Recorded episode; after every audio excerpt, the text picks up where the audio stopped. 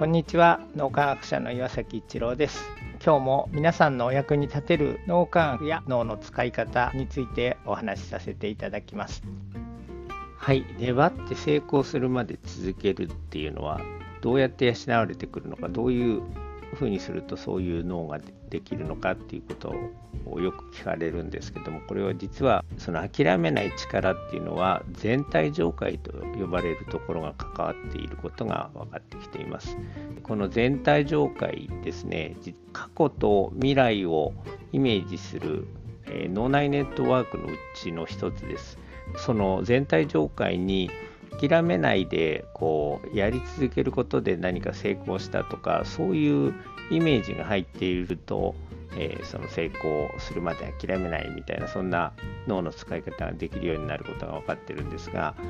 そこで大事なのがですね過去のイメージです。だからご自分が以前そういう経験をして諦めないでやり続けたら、えー、うまくいったみたいな経験があると全体上界にそういうイメージが入ってます。未来のイメージって実はあの過去のイメージから作られてくるんですよね。だから諦めないでやり続けてうまくいったっていうイメージが全体上界に入ってるっていうのが大事だっていうのはそういう意味なんですが、えー、もう一つ自分でそういう経験がない時もありますよね。まあ、あの一番最初にそういう経験をする前は当然ないわけででその時は自分が好きな人とかえ、自分が尊敬する人親しみを感じる人が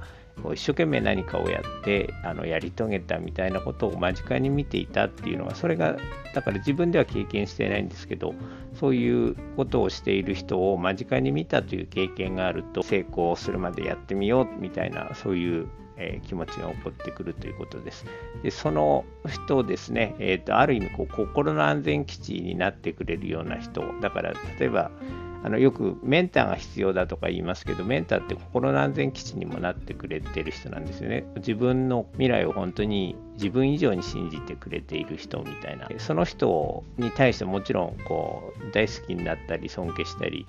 してると思うんですがその人がそのようなこう諦めないでやり続けるっていうことを間近に見せてくれると自分もよしこの人みたいにやってみようっていう気持ちになるので、ぜひご指導される方ですね、あの親御さんだったり、先生であったり、チームのリーダーであったり、そういう方はぜひそういう姿を見せてあげていただきたいなと思います。であもう一つあのメンバーの人にあの尊敬されてるとか慕われてるとかいうのが大事ですのでそれを大事にしつつぜひえー、諦めないで続けるとうまくいくんだっていうそういう姿を間近に見せてあげると子供だったり部下が育ってくると思いますのではいその辺ちょっと参考にしてみてください。ありがとうございました。この3分脳磨き気に入られた方はメルマガでも脳磨きのことを発信していますので脳磨きメルマガ検索してみてください。そちらからも脳磨きあるいは最新の脳科学のことを学んでいただくことができます。皆さんのお役に立てると嬉しく思います。今日も素晴らしい一日をお過ごしください。脳科学者の岩崎一郎でした。ありがとうございました。